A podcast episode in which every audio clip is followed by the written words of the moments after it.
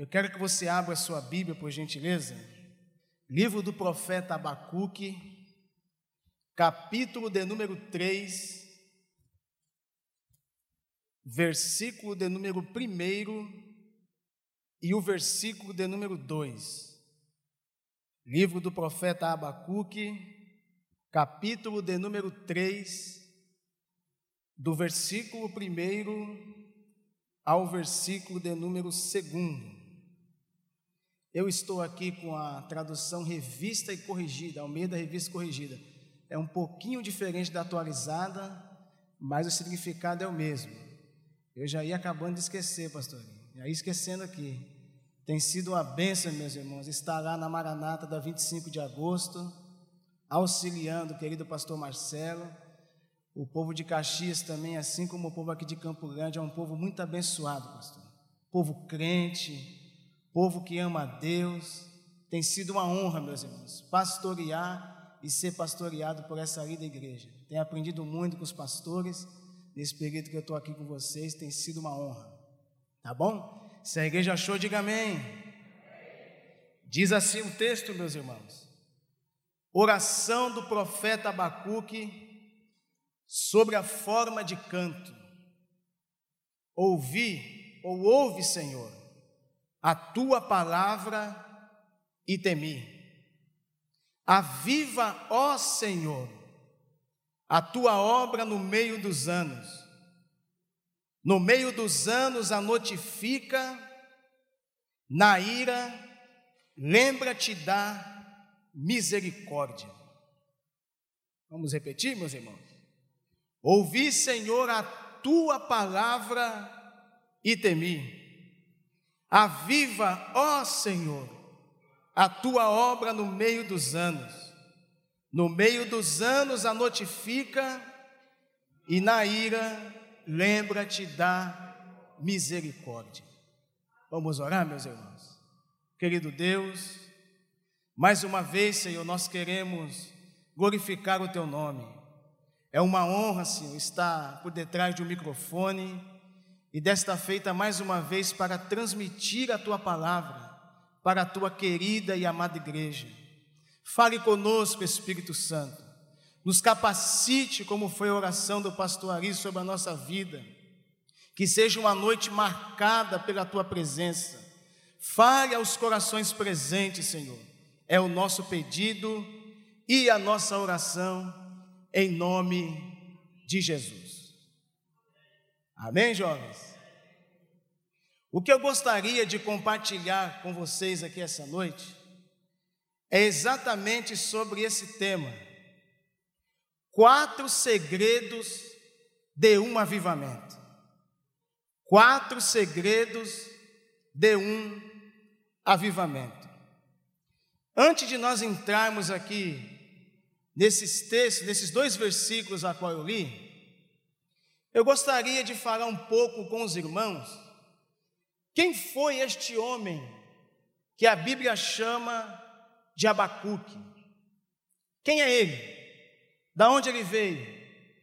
Em que localidade este homem profetizou a palavra do Senhor? Abacuque, o seu significado no hebraico significa abraço ou amoroso. Abacuque, meus irmãos, é o oitavo dos profetas menores.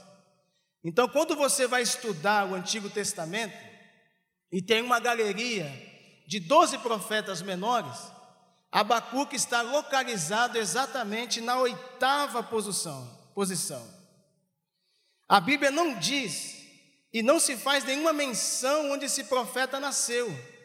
E também não sabemos nada a respeito de sua parentela e família. Isso é estranho para os costumes judaicos naquele tempo, porque a descendência era algo muito importante. Então, quando você volta aqui no capítulo 1, versículo 1, não fala nada acerca da sua família. O que a Bíblia diz é isso: o peso que viu o profeta Abacuque. Há exemplos de profetas do Antigo Testamento, há exemplo do profeta Isaías, que era filho de Amós, Jeremias, que era filho de Uquias, Ezequiel, que era filho de Buzi, Oséias, que era filho de Berre, e Joel, que era filho de Petuel, fala exatamente da sua linhagem. O profeta Abacuque não. Ele aparece no cenário de Judá totalmente sem a sua descendência. Primeiro ponto que eu quero abordar aqui, já na descendência do profeta Abacuque, é isso. Quem capacita e quem escolhe o homem ou a mulher para uma determinada função é o próprio Deus. Então a Bíblia está nos afirmando aqui categoricamente que você não precisa vir de uma linhagem profética, que você não precisa ser filho de rei ou de profeta para ser um profeta de Deus. Quem escolhe é Deus, quem capacita é Deus, quem dá instrução é Deus e quem levanta é o próprio Deus. Qual é o contexto do livro do profeta Abacuque? Qual é a história do profeta Abacuque? Aliás, até o seu nome profeta é um pouco diferente de falar. Porque a função do profeta é fazer o que, meus irmãos? Profetizar. E quando você lê os três capítulos do profeta Abacuque, você vai observar que Abacuque não profetiza. Ele só faz perguntas para Deus. Ao contrário de outros profetas, Abacuque não data sua profecia mediante referências aos reis que foram seus contemporâneos, mas o fato de ele ficar perplexo com o uso que Deus faz dos babilônicos, os caldeus, como instrumento de juízo contra a rebelde Judá. Então, o contexto e a história do profeta Abacuque, se você puder voltar no capítulo 1, o cenário não era dos melhores. A situação estava feia nos dias do profeta Abacuque. E ele chega a pensar, e o capítulo 1, versículo 1, a epígrafe aqui da minha Bíblia está escrito: a iniquidade de Judá, a apostasia de Judá, e o seu castigo nas mãos dos caldeus e a intercessão do profeta. Então o cenário não era dos melhores, a nação de Judá estava totalmente desviada, apostatada da fé. E quando Abacuque começa a escrever o seu livro, como eu disse, ele escreve, versículo 1 do capítulo 1: O peso que viu o profeta Abacuque, ou uma visão. Então a primeira pergunta que ele faz está exatamente no versículo 2: Até quando, Senhor, clamarei eu e tu não me escutarás? Então Abacuque está conversando com Deus. Até quando eu estou, vou te clamar e tu não vai me escutar? Gritarei violência e não me salvarás? Faz uma pergunta, um questionamento. Por que razão, Senhor, o Senhor faz com que eu veja a iniquidade, a vexação, a opressão? Porque a destruição e a violência estão sempre diante de mim e há quem suscite a contenda e o litígio. Olha a situação, jovens, em que o profeta Abacuque está vivendo. Ele está vendo o que aqui no versículo 2? Iniquidade, pecado. Ele está vendo o que aqui no versículo 2? Opressão. Ele está vendo aqui no versículo 2: destruição. E está vendo também a violência que, que Abacuque faz no seu sentido? Por causa dessa coisa toda que está acontecendo aqui com Judá, por causa do afastamento de Deus, que vocês esqueceram de Deus, Abacuque está dizendo, olha o que acontece no versículo 4: por esta causa, a lei está o que? Se afrouxando, porque aonde há impiedade, aonde há violência, aonde há destruição, Aonde há abandono de Deus, a lei nunca vai ser justa. As cordas estão frouxas. A coisa está a Deus dará, como diz aí fora. E a sentença nunca sai. Até o tribunal de justiça de Judá estava corrompido, porque o povo tinha se afastado de Deus. Porque o ímpio seca o justo e sai o juízo pervertido. Olha a situação do homem de Deus. A função de um homem de Deus, de uma mulher de Deus, é sempre se posicionar diante da justiça. Pastor Ari foi muito feliz em suas palavras aqui. A nossa função como pastor de igreja é colocar dentro de você, através da Escritura, o reino de Deus. A nossa posição é que você chegue até Jesus Cristo. E no Antigo Testamento, na época dos profetas, foi exatamente a mesma coisa. O ímpio estava cercando o justo e a justiça estava pervertida. Então Abacuque faz essas perguntas para Deus, e como o nosso Deus é um Deus que fala e é um Deus que vê, não é um Deus mudo, não é um Deus que não tem perna, um Deus é vivo, reina para todo sempre. O versículo 5, Deus está dando a primeira resposta ao profeta Abacuque. O que está escrito aí?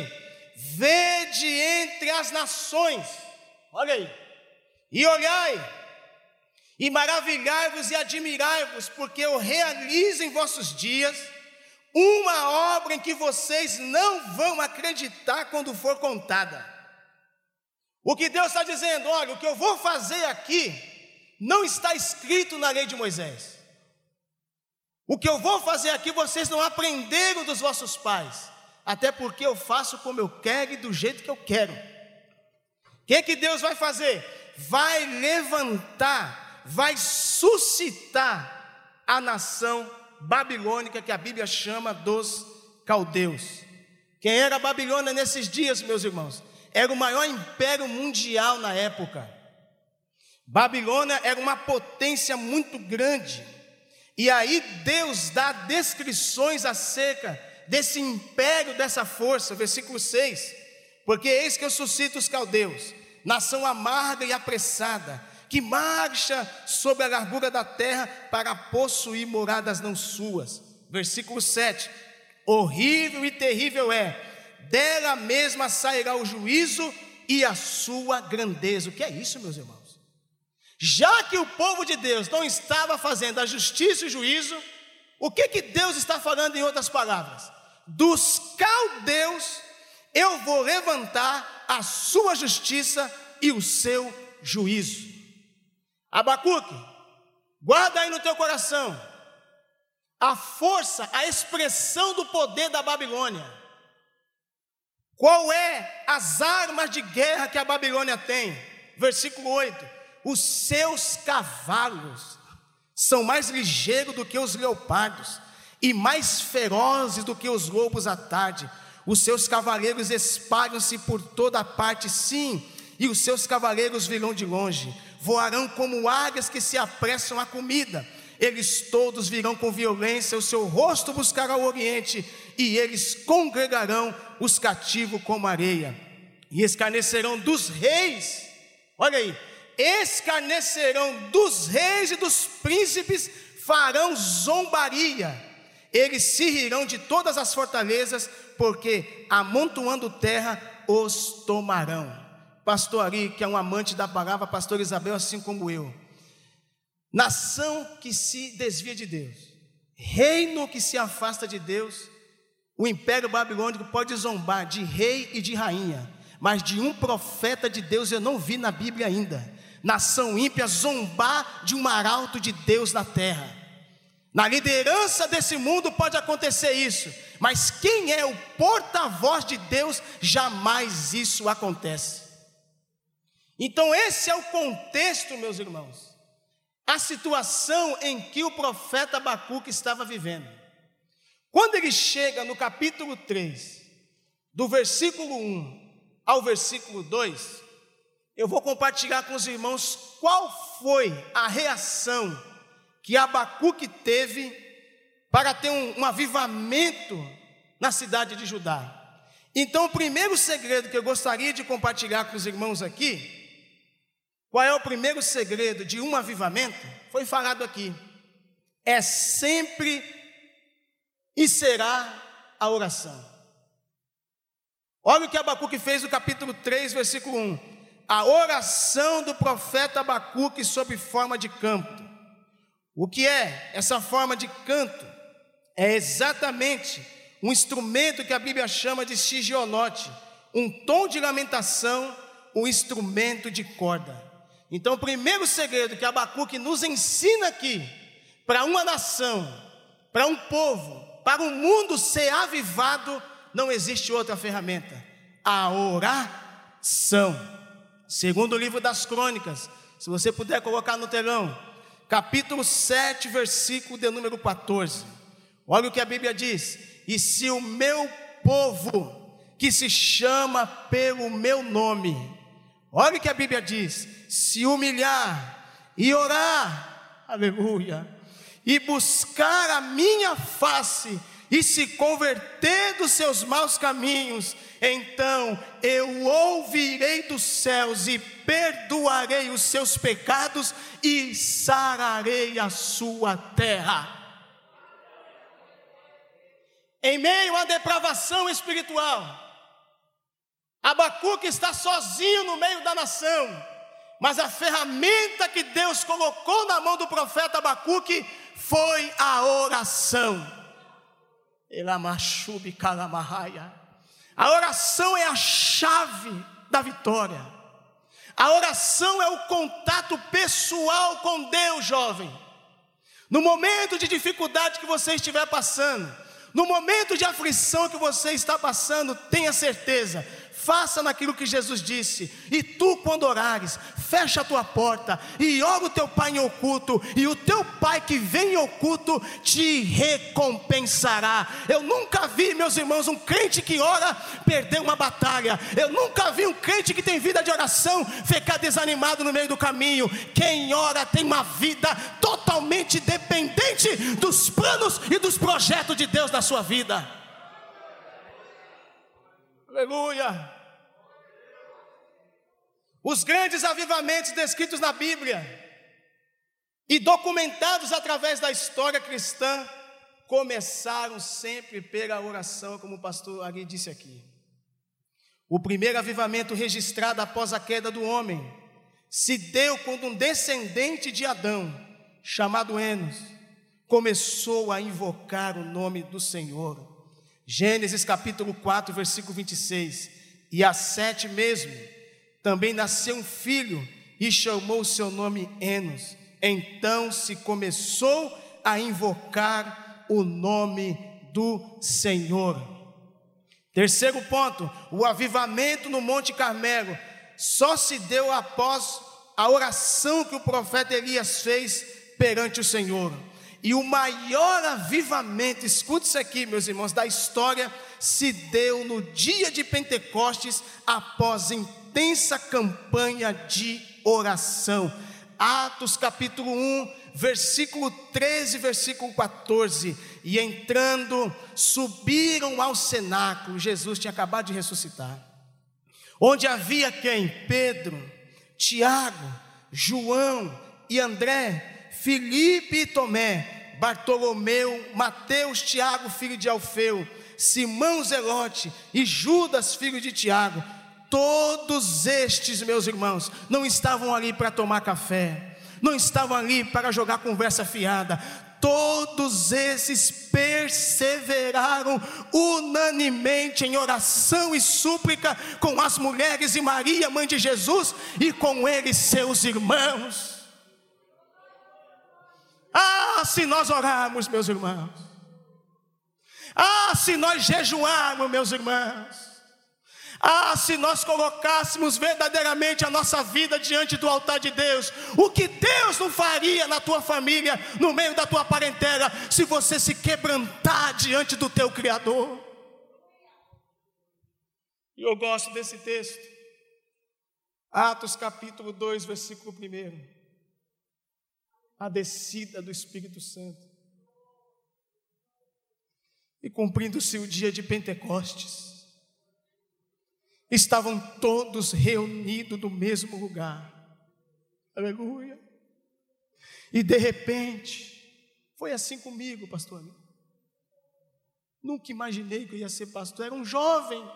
O mesmo testemunho do Senhor é o meu. Quando eu conheci o Evangelho, eu fiquei apaixonado pela pregação. E eu falava, Senhor, quero ser batizado. Jesus, eu quero ser cheio do teu espírito. Jesus, eu quero conhecer a tua palavra. E foi nesse dia que, de repente, veio do céu, não é daqui da terra, é de cima. E veio do céu um som como veemente e impetuoso, a qual encheu toda a casa em que estavam assentados, e foram vistas por eles línguas repartidas como que de fogo, os quais pousaram sobre cada um deles. Eu praticamente sou novo convertido. Esse ano eu vou fazer 17 anos que eu entreguei minha vida para Jesus. E eu me lembro quando, e três de ordenação, eu fiz agora dia 20 de maio, que eu fui ordenado ao Ministério Pastoral. E eu me lembro na minha vizinhança lá, meus irmãos, onde eu fui criado em São Paulo, lá no Campo Limpo, Zona Sul de São Paulo. Deus transformou a vida de um jovem que foi criado comigo. E eu virei para minha mãe e eu disse: Mãe, se o Evangelho fazer isso, como fez na vida desse homem, fazer na minha vida, eu vou entregar minha vida para Jesus. E aí aquela luta na minha casa, meu pai era alcoólatra, era polícia na minha casa, era uma vida. Não fui criado no Evangelho, né, meus irmãos? E de repente, em um culto no lar, na reunião do lar, aceitei, entreguei minha vida para Jesus. Dia 3 de dezembro de 2004, numa sexta-feira. Ele culto, pastor da Assembleia de Deus, irmão cheio da graça de Deus, meus irmãos. E eu entrei naquela reunião, língua estranha, interpretação, fiquei perdido, igual cego em tiroteio. Falei, meu Deus, o que, que é isso? Esses crentes são doidos. E de repente, meus irmãos, Deus tomou a vida daquele pregador que era ex-homossexual e virou para mim e falou: Jovem, Deus, eu tinha 18 anos, Deus tem uma obra na tua vida. E o medo que eu tinha de aceitar Jesus e desviar, né, meus irmãos? Eu falei: Meu Deus, e agora? Você quer entregar sua vida para Jesus hoje? Eu disse: Não, acho que eu tenho que esperar mais um pouquinho, aquela coisa toda. Vou esperar, acho que não é meu tempo, sou jovem ainda. E ali Deus começou a usar aquele jovem, de repente, o que entrou nos lábios dele, só eu e Deus sabia. Eu era jovem, como qualquer jovem de São Paulo, eu morava ali no Campo Limpo, e nós descia para a Baixada Santista em São Paulo, e tem aqueles trem cargueiro, levava açúcar, soja, levava qualquer tipo de coisa para a Baixada Santista. E ali a gente estourava o lacre, como jovem, era contra a gente, todo mundo ia aí, mais uns 30, até um dia que a polícia pegou a gente. Pegou nós ali. Eu e mais 25 meninos. E eu tinha trança, eu era skatista. O rapaz pegou, colocou, manda colocar aqui as suas bolsas, tudo aqui reunidas. Jogou água em cima das nossas bolsas. E um virou para mim e falou: Neguinho, eu vou te matar. Bem assim. Aí eu falei, rapaz, o que, que vai me matar? Eu falei, não, eu senti no meu coração, no meio de uma mata, numa serra, não tinha ninguém, mais de 30 policial. Jogou eu dentro do camburão e começou a andar dentro da mata, eu dentro do camburão. E aí eu me lembrei do Deus da minha mãe. Nessas horas você lembra de Deus, irmão. E eu falei, Senhor, se o Senhor me livrar dessa, um dia eu vou te aceitar.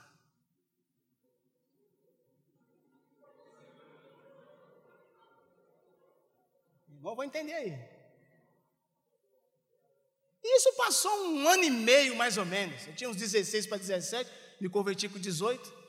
Quando Deus usou a boca desse homem e falou naquele dia que Deus tinha ouvido a minha oração, que o diabo foi naquele dia para me matar, e o Senhor ouviu minha oração, eu falei: esse Deus é vivo. Quando eu fui perceber, eu estava no meio daquela sala de joelho dobrado, e eu estou até hoje para a glória de Deus Pai. Glória ao Senhor, meus irmãos.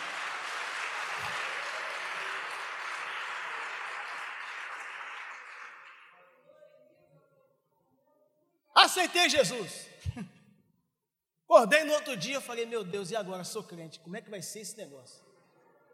Nunca tinha pegado uma Bíblia.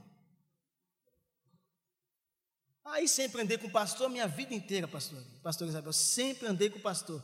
Esse culto no lar, o pastor até partiu para a eternidade do ano passado, pegou a Covid e partiu para o Senhor. E ali, eu andei, comecei a andar com ele, e eu falei, meu Deus, vou buscar Deus, né? para Deus me limpar, para Deus guardar meu coração, tirar os palavrões, a prostituição, aquela coisa toda.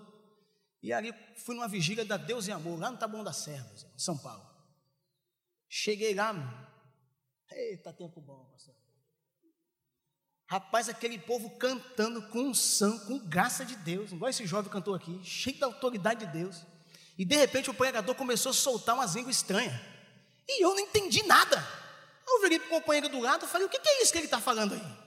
Que negócio é esse? Ah, isso aí é dom, dom de línguas. Eu falei, mas o que é isso, dom de línguas? Sabe a pessoa bem matura mesmo nas coisas de Deus? O que é isso, dom de língua? Como é que recebe isso aí? Ah, você tem que orar e jejuar e pedir para o Senhor te batiza. Ah, meu irmão.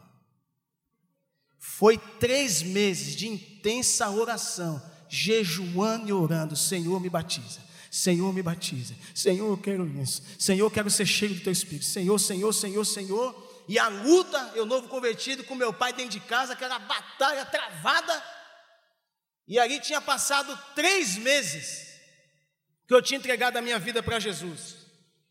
E aí esse mesmo jovem me convidou para ir na reunião do lá, lá no Jardim Rosana, perto do Capão Redondo. Quebrada pesada, meus irmãos. E quando eu cheguei naquela reunião foi a mesma coisa. Todo mundo era batizado com o Espírito Santo, pastor, e só eu que não era. Ah, pastor. Ah, eu fiquei muito bravo com Jesus. Eu dobrei o meu joelho com raiva, meus irmãos. Sabe com raiva? Com raiva mesmo, eu falei, Senhor, por que o Senhor não me batiza? Eu já parei com isso, já parei com aquilo, estou me esforçando, eu quero, eu quero, eu quero, eu quero. E naquela reunião de oração, quando se levantou, 84 da harpa cristã cantou aquele dia. Não perturbeis o coração, porque eu sempre sou fiel. Eu fecho a boca do leão, na cova estou com Daniel. Sou eu aquele, oh grande eu sou, e onde estás também estou. E ali, meus irmãos, no meio daquele movimento, Aquela irmã que estava dirigindo aquela reunião, meus irmãos, cheia do Espírito Santo, colocou a mão no meu coração. Quando eu fui glorificar a Deus, meus irmãos, eu nem lembro como é que eu fui para casa. Quando eu abri a boca, mas foi rajada de língua estranha para tudo quanto é lado, e foi isso que fez com que eu me firmasse no caminho de Jesus. O batismo com o Espírito Santo, jovens, é fundamental sobre a vossa vida. Oração é o primeiro segredo que o profeta Abacuque fala acerca da oração. Segundo segredo, no versículo 2, que Abacuque, que Abacuque dá às nossas vidas, ao nosso conhecimento, é ouvir a palavra do Senhor. O segundo segredo do avivamento é a palavra do Senhor. Registre isso aí, se você tiver caneta, anote aí na caneta.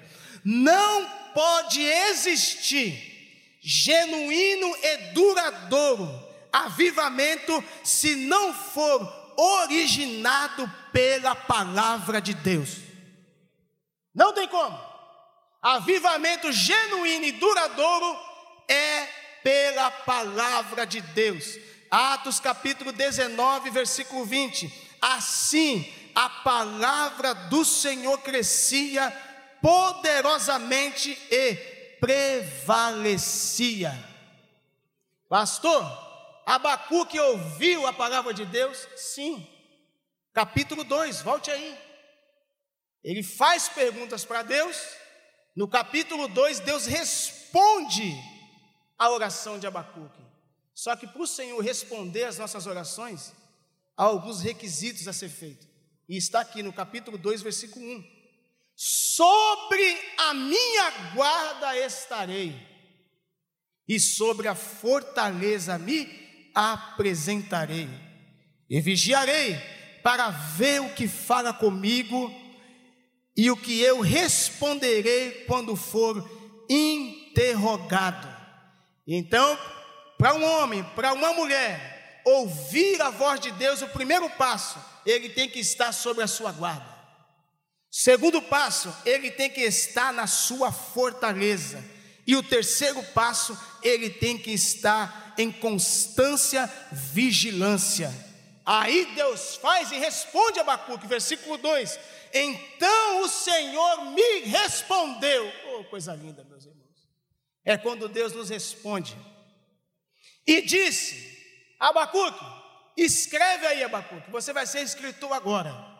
A visão e torna bem legível sobre tábuas, para que possa ler o que correndo passa, porque a visão, Abacuque, é ainda para o tempo determinado, e até o fim não falará, e não mentirá. Se tardar, esperam, porque certamente virá e não tardará. Eis que a sua alma se incha, não é reta nele, mas o justo pela sua fé viverá. É na resposta de Deus, é na palavra de Deus, como a Bíblia diz que a fé vem pelo ouvir e ouvir a palavra de Deus. Então, o primeiro segredo é qual, meus irmãos? Do avivamento? Oração. Segundo segredo, qual é? A palavra do Senhor. O terceiro segredo, e eu tenho falado isso, pastor Isabel, pastor Ari, nas nossas igrejas, o temor do Senhor. Isso é coisa de outro mundo hoje em dia, né? Mas é bíblico. O temor do Senhor é o terceiro segredo do avivamento. Temor. O temor do Senhor provocado no coração das pessoas pela pregação da palavra do Senhor é a porta de entrada para o avivamento individual e coletivo. Salmo de número 119, se você puder colocar aí, versículo de número 25. A minha alma está pegada ao pó, vivifica-me segundo a tua palavra. Quando você parte para o livro de, de Jonas, sobre os ninivitas, houve um arrependimento no pó e na cinza, se deu após eles terem ouvido a pregação do profeta Jonas. O temor do Senhor, diz a Bíblia, é o princípio da sabedoria. Jovens, quer ser bem-sucedido na sua caminhada cristã? Não tenha medo de Deus, mas tenha temor de Deus. Aonde os olhos do pastor não vai, não alcançam, Deus está te vendo. Na verdade, faça essa oração. Se você nunca fez, Senhor, me ajude a temer o teu nome. Aliás, quando você for fazer certos tipos de coisa, pergunta: será que Jesus fazia isso também? Se fosse no lugar dele? Peça a Deus o temor do Senhor sobre a sua vida. O temor do Senhor, disse Jó, é a sabedoria, apartar-se do mal é a sua inteligência. No livro do Êxodo, capítulo 20, versículo 20, está escrito que após o povo ouvir as palavras do Senhor no Monte Sinais em chamas, o arraial se estremeceu e Moisés disse ao povo: Não temas, Deus veio para vos provar e para que o seu temor esteja sempre diante de vós, a fim de que? De que não pequeis. Temor do Senhor. Tenha temor nas suas atividades. Tenha temor no seu cotidiano. Tenha temor nos seus negócios, nos seus contratos. Tenha temor no seu matrimônio. Tenha temor no seu trabalho.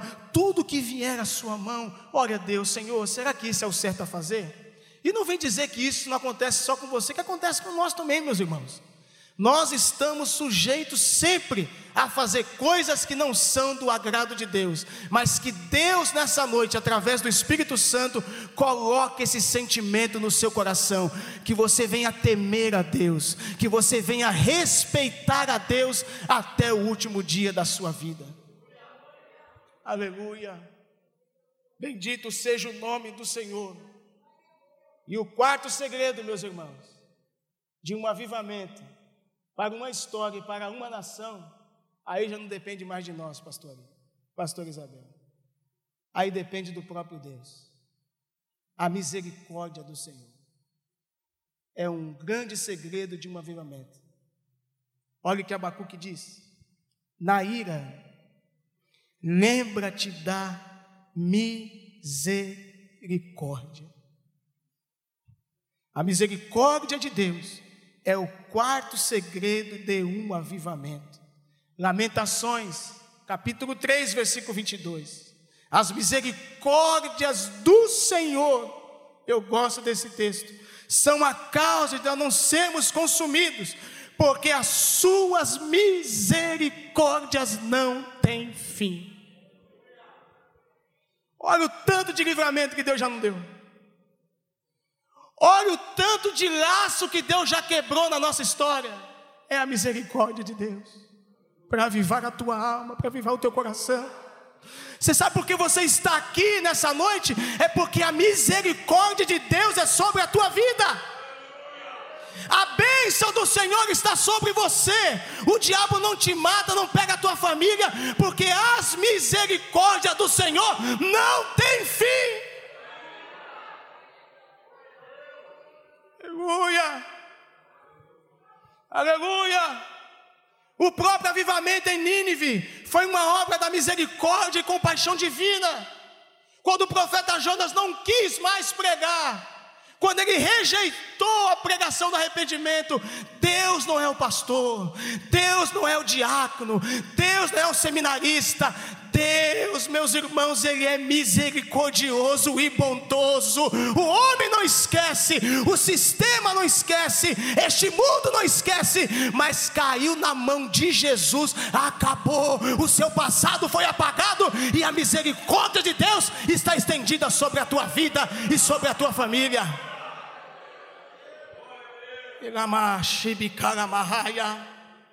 Aleluia. O avivamento é o transbordar da misericórdia divina sobre as nossas vidas, pois o avivamento sempre acontece quando o povo está nas suas piores condições espirituais. Lamentações capítulo 5, versículo 21.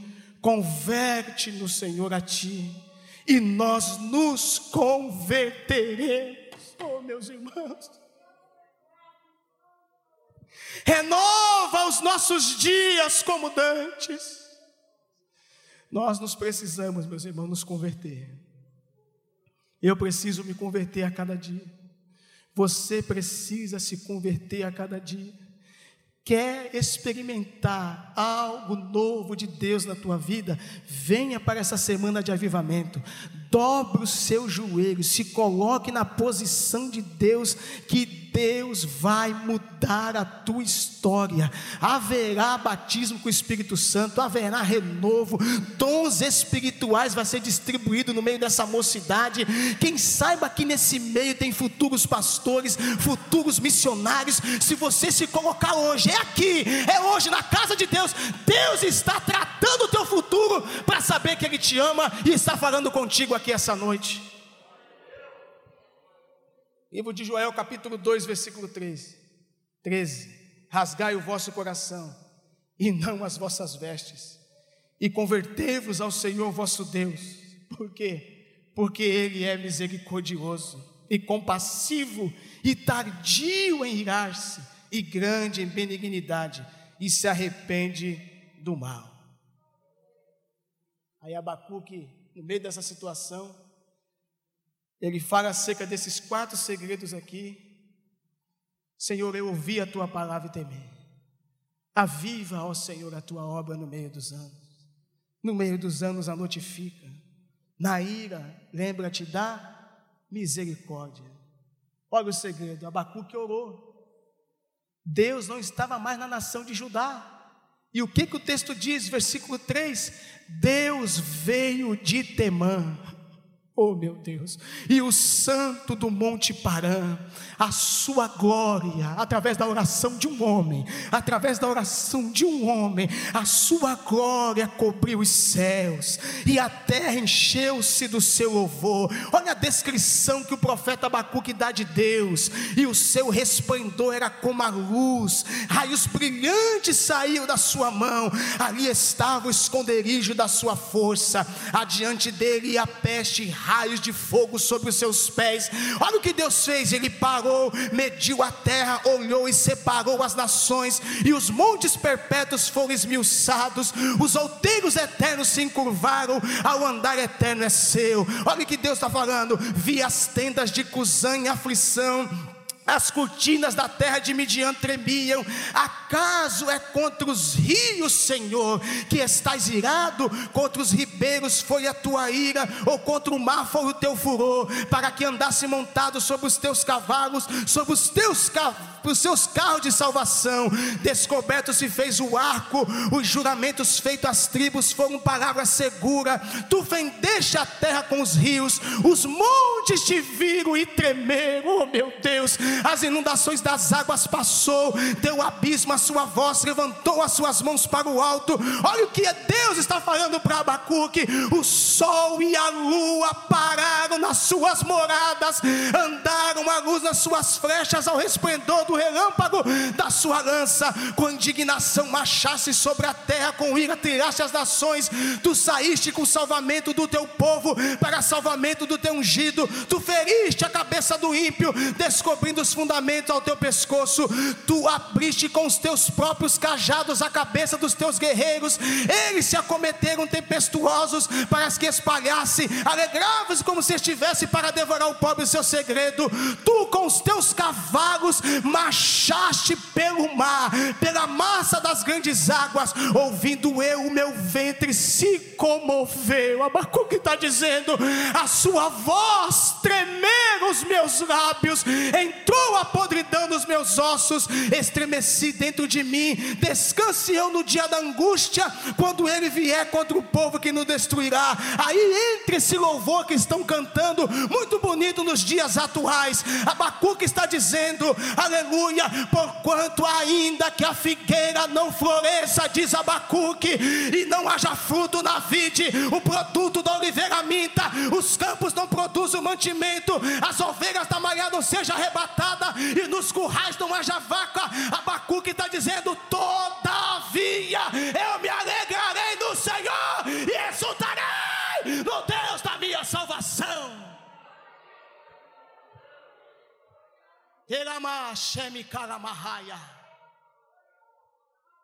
Todavia, eu a minha alegrarei no Senhor, e exultarei no Deus da minha salvação.